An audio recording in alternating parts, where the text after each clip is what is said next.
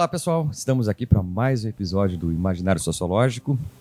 E aí, pessoal, mais uma vez aqui em vídeo é, e também áudio, continuando essa nossa proposta de fazer aqui é, os nossos programas gravados para o YouTube e lançar depois eles também nos nossos, nossos canais é, do nosso podcast. Perfeito, estamos seguindo aqui ainda em profundo desconforto e sem saber direito como, como fazer esse tipo de. Onde que olha, né? É, faz, é faz um ponto fixo aqui assim, fica onde falando. É que olha, como é que a gente gesticula, a gente está acostumado a dar aula e não está acostumado a aparecer em vídeo, né? Enfim, está nesse, nesse processo de construção aqui. Né? Exatamente, para ajudar todo, tudo isso que a gente falou agora, a gente trouxe um tema é, bem tranquilo de falar, nem um pouco polêmico. É, nem um pouco polêmico, né? Que é definição entre direita e esquerda, né? Que a gente vai trazer aqui a partir da perspectiva do Bob, que a gente não é nem maluco para dizer a nossa opinião sobre direita e esquerda. Exatamente. Isso é uma coisa, pessoal, que tem que ficar clara desde já. É, essa não é, esse, melhor dizendo, não é um ponto que seja assim é, unânime. Nós temos várias correntes filosóficas, sociológicas, da ciência política, é, que se debruçam sobre esse tema e o que existe é tudo menos unanimidade. É, consenso não existe. Não sei se vai existir em algum momento, porque a gente está falando de brigas históricas. Direita e esquerda existem como categorias de análise da política há mais de 200 anos. Então não é uma coisa que começou. E claro, de cada época se tem brigas ideológicas para ver quem define o que é direita e o que é esquerda, onde é que está determinado partido ou grupo político, se ele é mais de direita, mais de esquerda. Então não tem consenso, não vai ter consenso em relação a isso. Só que a gente é importante a gente trazer alguns elementos para discutir esse tipo de assunto, para que a gente consiga ter um mínimo, algum critério para discutir isso, né? A nossa proposta aqui é trazer algum critério para essa discussão a partir do pensamento do Bob, não é para fechar esse assunto, qualquer coisa do gênero. Exatamente. Então, para a gente conseguir algum parâmetro para enfrentar esse tema, nós vamos pegar aqui a obra de um filósofo, jurista, cientista político renomado, reconhecido é, e muito lido nas universidades ao redor do mundo, que é o italiano Norberto Bobbio. Esse cara, pessoal, é meio que um medalhão da filosofia política e da ciência política e da teoria do Estado, para quem é do direito. Ele é um cara que tem uma obra vastíssima, muito extensa, e ele se dedica a temas de teoria política mais geral. Então ele tenta, ele se dedica, não é, é busca estudar justamente esses temas assim que englobem é, várias perspectivas e vários temas amplos. O que o Márcio colocou na introdução aqui é o seguinte. Em cada contexto de cada país, nós vamos ter divisões políticas distintas conforme o cenário político de cada país, conforme as disputas, conforme os conflitos, conforme os grupos envolvidos na disputa política, nós vamos ter uma divisão específica naquele contexto. Dessa divisão específica, desse contexto, de país, nós vamos ter a partir disso algum tipo de definição de direita ou esquerda. O que acontece, né, Márcio, acho que tu concorda comigo, é que essa divisão entre direita e esquerda que se estende às suas raízes até lá a Revolução Francesa, é de alguma maneira colou no nosso imaginário político, é, de tal maneira que nós usamos ele para nos orientar é, na política, de uma maneira geral, independente do país. A gente pode pegar na Alemanha, na Finlândia, é, em Portugal, no Brasil, na Argentina, no Uruguai, qualquer país que a gente for pegar aí é, que tenha, não é, disputa política, democrática, rotineira, nós vamos ter o debate estabelecido dessa maneira. Nós temos partidos e grupos políticos à direita e partidos e grupos políticos à esquerda. Exatamente. E é muito complicado esse debate porque para a gente ter uma definição, vamos colocar assim, mais organizada de direita e esquerda, a gente teria que definir o que é centro. E não existe essa definição. A gente tem a definição do que é direita, do que é esquerda, mas e o centro? O centro é esse ponto de, de transição entre um e outro, porque não existe um, um, um, um elemento que consiga balizar para o que, que seria mais para a esquerda o que, que é mais para a direita. Então, esse terreno intermediário, como ele é extremamente confuso, é muito difícil a gente categorizar o que, que é direita e esquerda no centro. Né? Se dependendo quem está olhando, ou o grupo político que está olhando, vai olhar um, aquele partido, aquele, aquela ideologia, aquele grupo político ali mais. Ah, aquele grupo é de direita e o outro vai, vai achar que aquilo lá é de esquerda. Como a gente vê no nosso debate contemporâneo, né? Nesse embate político ah, que a gente está vendo atualmente, né? é, no Brasil, uh, é muito comum, né? Um partido que é para o pessoal da direita ser considerado de esquerda e para o pessoal da esquerda ser considerado de direita. Daí ele é o quê, né? Ele depende, né? Aí a gente vai tentar aqui trazer algum elemento que está fora um pouco desse, desse embate político, é um debate mais acadêmico, né? O Bobbio, ele... Fala mais perto aí, Márcio. Ah, é verdade. o Bobbio, ele tem uma, um estudo né, muito forte assim muito rigoroso para tentar definir, ele tenta usar alguns critérios acadêmicos para fazer isso. Então ele não está usando critérios meramente políticos, né? Ele não, não, não necessariamente eh, quando ele está produzindo essa obra, ele está pensando em um partido específico ou pensando em um grupo político específico. Ele está partindo a partir de ideologias e de conjuntos de pensamento e a partir disso está tentando definir o que é direita e esquerda. Então ele está um pouco diferente do debate público que a gente tem sobre direita e esquerda. Exato. É, e as raízes do, do, dos termos, pessoal, remontam, como a gente comentou, à Revolução Francesa. É, na época lá é, da Assembleia e tudo mais, os girondinos é, sentaram à direita da sala e os jacobinos à esquerda. É, esses caras nem imaginavam o legado é, simbólico que eles iam dar para o Ocidente e para o mundo também, é, simplesmente pela acomodação que eles tiveram é, na sala para disputa política, não é daquele momento. É, e algo que perdura até hoje, como for, eu comentei há pouco, fica colado no nosso imaginário político de tal maneira que nós definimos a nossa interpretação de mundo a respeito da política hoje ainda a partir desses termos. E esse é um ponto muito interessante, porque o Bob ele vai escrever um livrinho muito famoso chamado Direita e Esquerda, onde ele vai buscar as definições desses dois termos. E esse livro ele é escrito no início da década de 90, é, num momento muito interessante para a teoria social como um todo. Nós estávamos vendo ali a ascensão da teoria pós-moderna é, e de alguma maneira, não é? Uma crítica a uma teoria política e sociológica clássica. É, o que, que os caras faziam? Eles refutavam todas as garantias teóricas que nós possuíamos, que eles chamavam de sólidas, pensando aqui no Bauman, é, do mundo moderno. Esses caras diziam, entre outras coisas, que os termos como direita e esquerda não eram mais aplicáveis para a realidade política que nós tínhamos é, no final do século XX. E o Bob vai escrever esse livro, né, Márcio, justamente para justificar a existência desses dois termos. É com esse projeto em mente que ele escreve esse livro, é, tentando definir esses dois termos aqui, direita e esquerda. Tem aquele livro importante também do Francis Fukuyama, né, O Fim da História, que uhum. trata justamente disso, né, que como já não tem mais esse embate ideológico né, entre as entre uma, uma perspectiva socialista e capitalista, né, que o capitalismo venceu, então uhum. ele dominaria o, o, a ideologia, não teria mais esses embates a história terminaria, né? Então, o, o, Bob vai na contramão disso, né? Ele está na contramão desse, desse contexto e está tentando definir outras coisas, porque também estava se, se construindo naquele momento o que a gente chamaria depois de terceira via, né? Sim. Que seria uma alternativas possíveis em relação à política, que fugiriam dessas ideologias tradicionais e se construiria uma nova coisa, né? Um novo projeto político.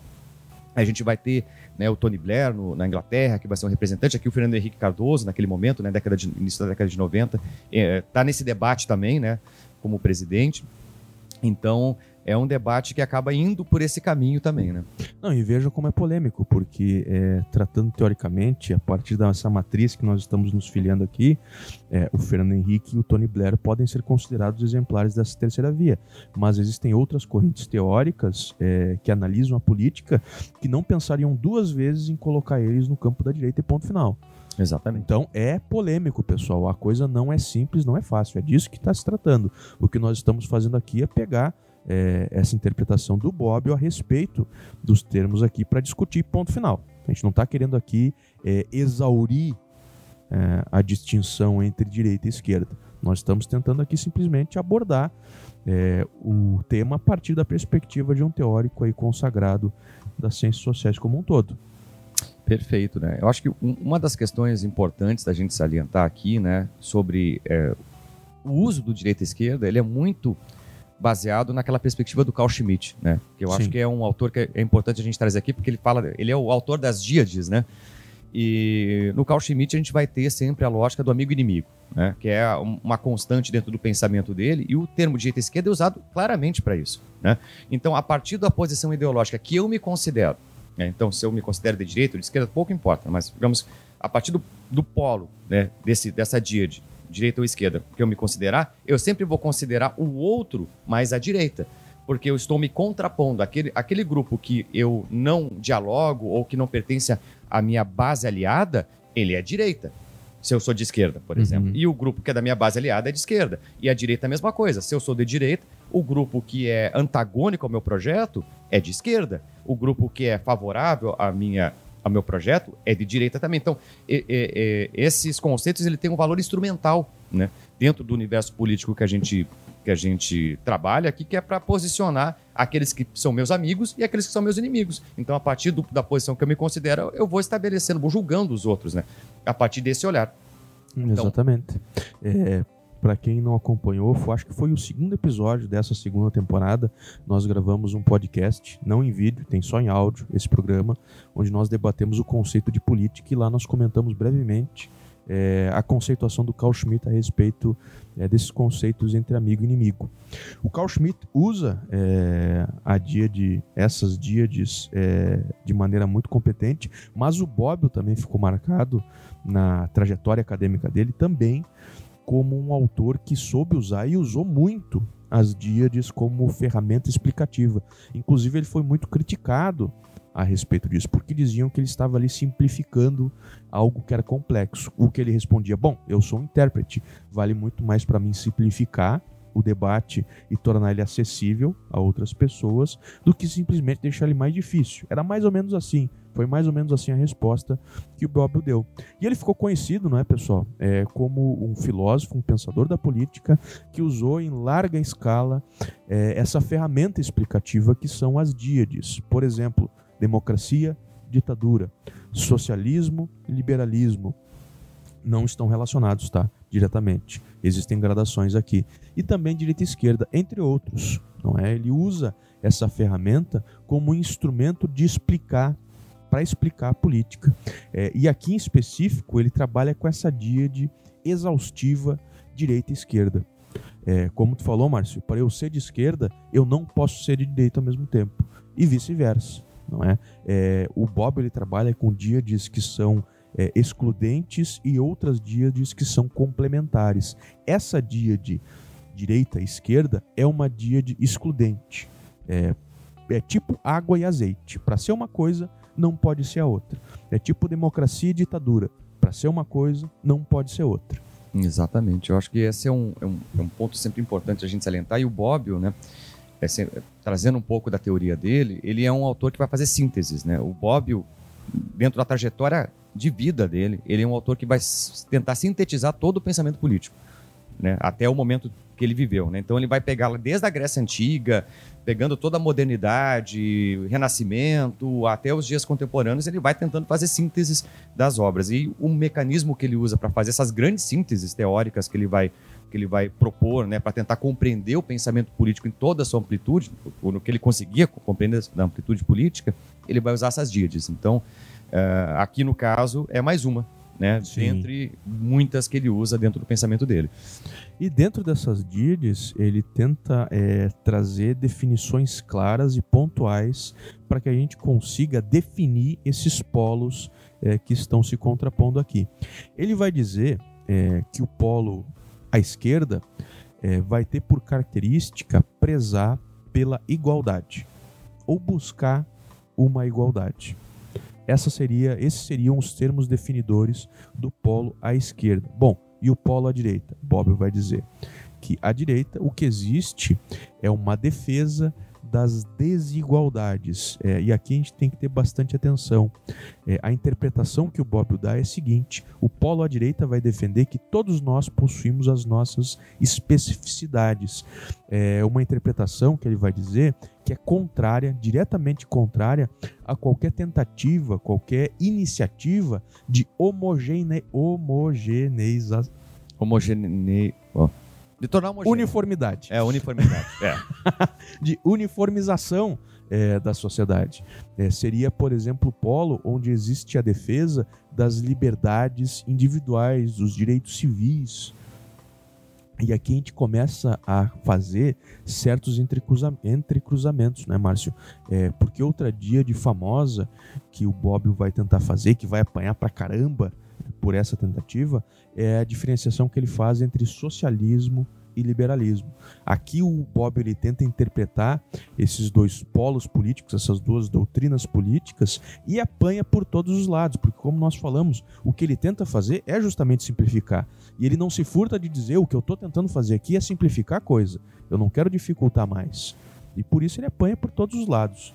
Exatamente, porque como ele simplifica, ele não leva em consideração a, a complexidade desses termos, porque liberalismo são inúmeros, né? A gente ou, vai pensar. Ou até leva em conta, Márcio, mas não tenta entrar neles. Não, exatamente. É, é não leva em consideração no sentido de não expressar isso nas díades, uhum. né?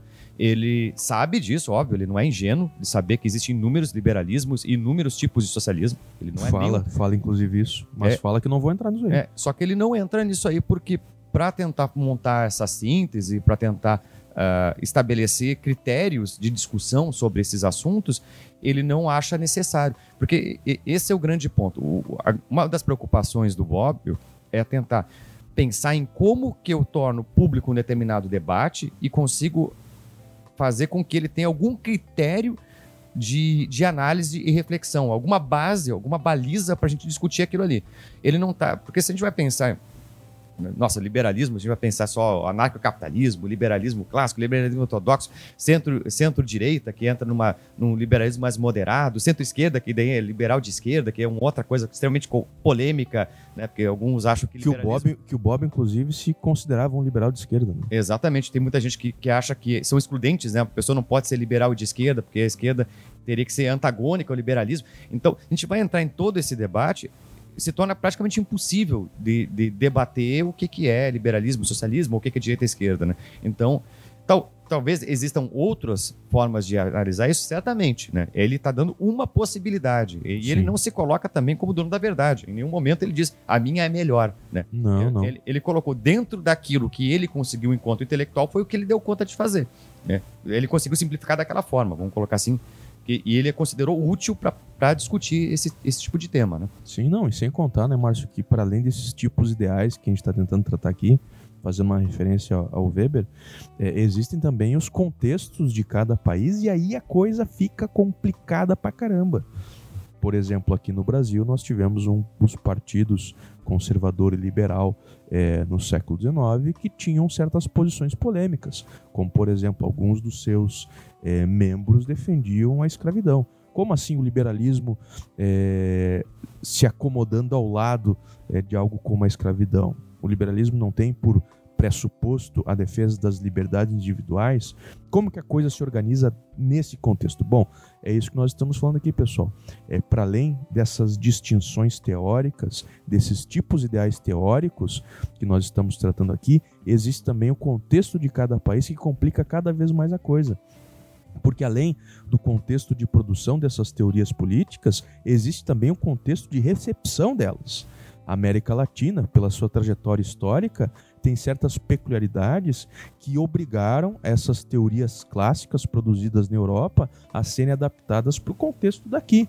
A própria escravidão não existia na Europa quando o liberalismo foi é, é, pensado. Mas quando chegou aqui, cá estava a escravidão, a chaga da escravidão, e teve que se acomodar. É, isso é uma coisa que é complicado da gente. A gente vai pensar a história, né? A Europa, o, o, processo de colonialismo, escravidão, tinha nas colônias, Sim. não dentro do território europeu. Então, dentro. E, e, a formação dos Estados modernos foi na Europa. Então, se a gente vai pensar o, os, os eventos políticos, onde eles aconteceram, existia uma certa asepsia Sim. dentro desse, de, dessa, desses problemas, que, eles, que esses problemas que a gente ah, enfrentou e enfrenta até hoje aqui no Brasil, era externo aos estados nacionais europeus, né? Agora aqui não, aqui a escravidão estava aqui dentro, né? Então a gente tinha que lidar com isso. É, são coisas diferentes, né? Tanto é que a, a, a, essa revolução política, né? A gente pode chamar assim, né? É, liberal que acontece na Europa, né? Que vai dar liberdade e tudo mais, isso ocorre para dentro do, dentro do território europeu para os europeus. As colônias continuam existindo lá na, na, na África, na Ásia e vão perdurar até o século XX. Sim. Não, é curioso, né, Márcio? Até o próprio tema do multiculturalismo é algo que é novidade dentro do território europeu. Sim, eles têm divisões internas, eles têm é, tiveram guerras, guerras políticas e religiosas intensas, muito mais do que nós aqui. É, mas é curioso que as Américas são o principal polo, polo do multiculturalismo. Se nós pegarmos aqui os nossos tradicionais mais clássicos antropólogos brasileiros, isso está desde o primeiro livro. É, e esse é um tema que está chegando agora lá, por conta da crise dos refugiados, as crises migratórias e tudo mais. Agora, esse tema do multiculturalismo, lá na Europa, se torna um tema do momento. E eles não sabem o que fazer. Exatamente, eles estão tentando que compreender, estão tentando compreender o que está acontecendo e uma coisa que para nós é é, é, é, o que, é o que forma, pensando aqui no Darcy Ribeiro. É a nossa Ribeiro, formação, né? Pensando no Darcy Ribeiro, não é? Como comentei, um antropólogo clássico, é o que faz a gente ser o que nós somos. Né? E para eles lá é uma novidade.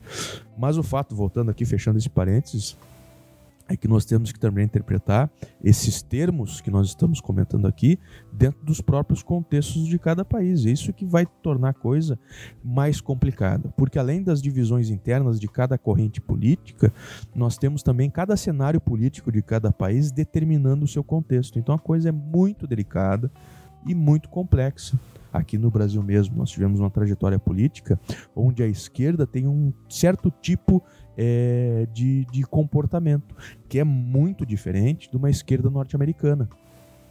É, um cara considerado de esquerda nos Estados Unidos, aqui no Brasil, para o nosso contexto latino-americano, seria considerado no máximo um cara de centro. Máximo centro-esquerda. O Bernie Sanders, que era um polêmico na última eleição lá é, nos Estados Unidos, esse cara no Brasil estaria num campo de centro-esquerda moderada. Mas lá foi um escândalo por conta das suas propostas. Então, para ver como que a coisa ela vai se acomodando. É, o Bob, então, né, Márcio, ele propõe certas interpretações a respeito disso. Ele vai dizer que simplesmente estabelecer uma linha entre esquerda e direita não vai ser suficiente para nós compreendermos é, todas as nuances existentes entre esquerda e direita. Se a gente fosse pensar num plano, ele vai propor aqui um plano cartesiano. Além de uma, uma linha X, nós teremos que ter uma linha Y. Né? Além da linha horizontal, uma linha vertical. Nós teríamos na linha é, horizontal esquerda e direita, e na linha vertical nós teríamos liberdade e autoridade. E aí vai dizer o Bob, nós conseguimos definir um pouco mais é, o que nós estamos estudando, porque a partir disso nós vamos conseguir interpretar as gradações, por exemplo, do que diferencia o conservadorismo do reacionário. O reacionário do nazista do fascista. E assim também na esquerda. Nós vamos ter as diferenças entre um cara que é liberal de esquerda, como se diz o Bob, e ele se assume, ele diz que ele é um liberal de esquerda, e um socialista. A partir disso, nós vamos conseguir interpretar um pouco melhor essas coisas. Exatamente. E, e esse debate, né, ele acaba surgindo dentro de um, de um debate que a gente é, não tem debate. Ah, não, verdade. É... Pessoal, fa faz parte, tá? Como é... O incômodo aqui da gente é constante, a gente tá se adaptando. É, a gente tá se adaptando. Essa coisa de falar na frente do é. microfone é, é sempre um problema, né? Por isso que eu, ó, olha aqui a técnica, ó. É, cruzei as mãos e agora eu sei que eu tô falando bem na frente. É. Esse junto com esse debate do que o Bob traz, né, tem sempre tem o debate da, da, do, do, fim do estado de bem-estar social, né, da, da queda do estado de bem-estar social na Europa, principalmente.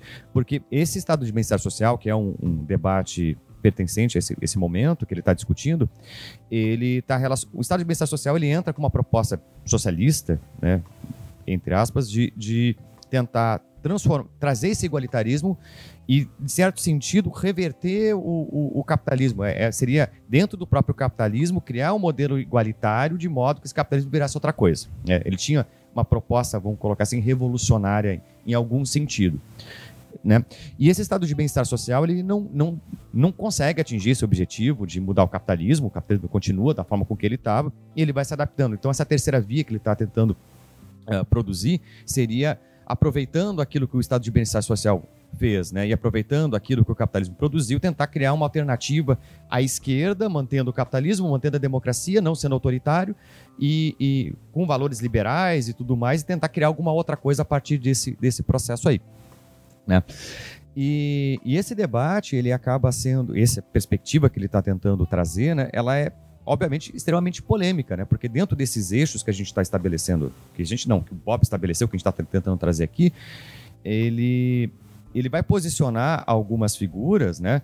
E vai, e claro, vai tentar trazer esse, esse linhas de pensamento que, quando a gente começa a falar de um contexto brasileiro, soa muito mal aqui, né? Por exemplo, a, a linha conservadora. O conservadorismo que ele está trazendo aqui não é essencialmente ruim ou reacionário.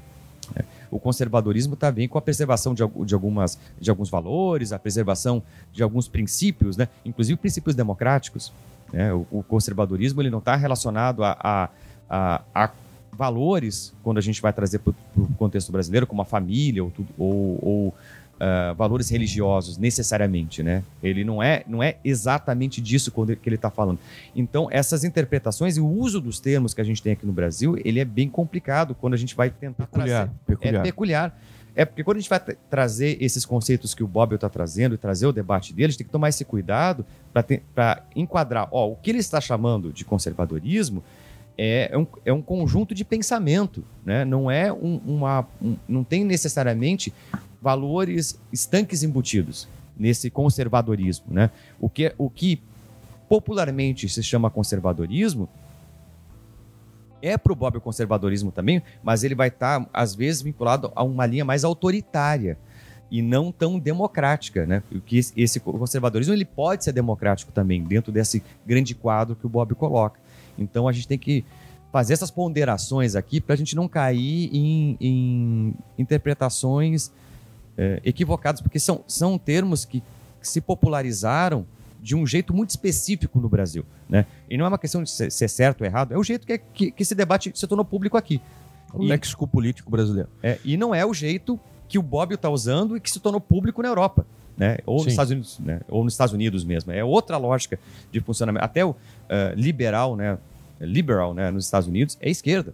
Sim, é, sim. Né? Quando, quando é, é, é, faz parte do Partido Democrata e aqui liberal no Brasil tem uma conotação de direita. Né? Então, só o, a, os termos, às vezes tem o mesmo termo, é o mesmo nome, mas diz coisas diferentes. Né? A gente tem que pontuar isso. Eu acho é importante a gente pontuar esse tipo de coisa. Né? A respeito disso, tem um clássico daí das ciências sociais brasileira. Alguns consideram maior cientista social brasileiro, não sociólogo, não é, cientista político, o maior cientista social brasileiro, que é o Vanderlei Guilherme dos Santos.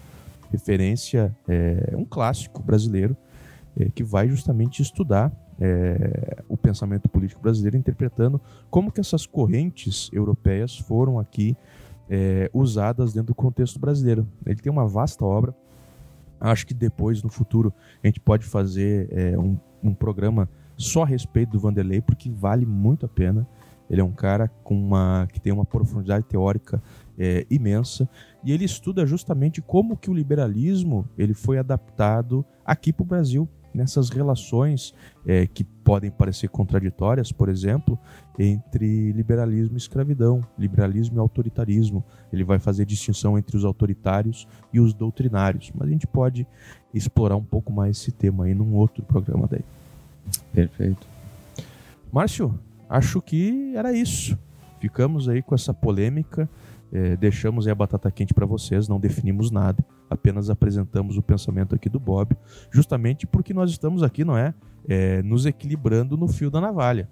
Eu acho que a proposta também nossa aqui é trazer reflexão muito mais do que se ficar se posicionando, né? Porque, enfim, posicionamento político e tudo mais tem a sua importância dentro do debate público, só que a gente é professor, né? A gente está muito mais aqui para tentar trazer algumas ferramentas analíticas para as pessoas do que propriamente dizer o que, que a gente pensa ou como o que, que a gente acha da política, porque isso já tem canal de YouTube suficiente para fazer esse tipo de coisa, né? A gente só seria mais um, né? Sim. Eu acho que não agregaria muita coisa nesse universo aí de podcasts, né? É, a ideia, pessoal, é justamente a gente fazer esses comentários aqui é, embasados na teoria social. A gente não vai aqui entrar é, nas minúcias do debate político brasileiro atual, nem debate mundial atual.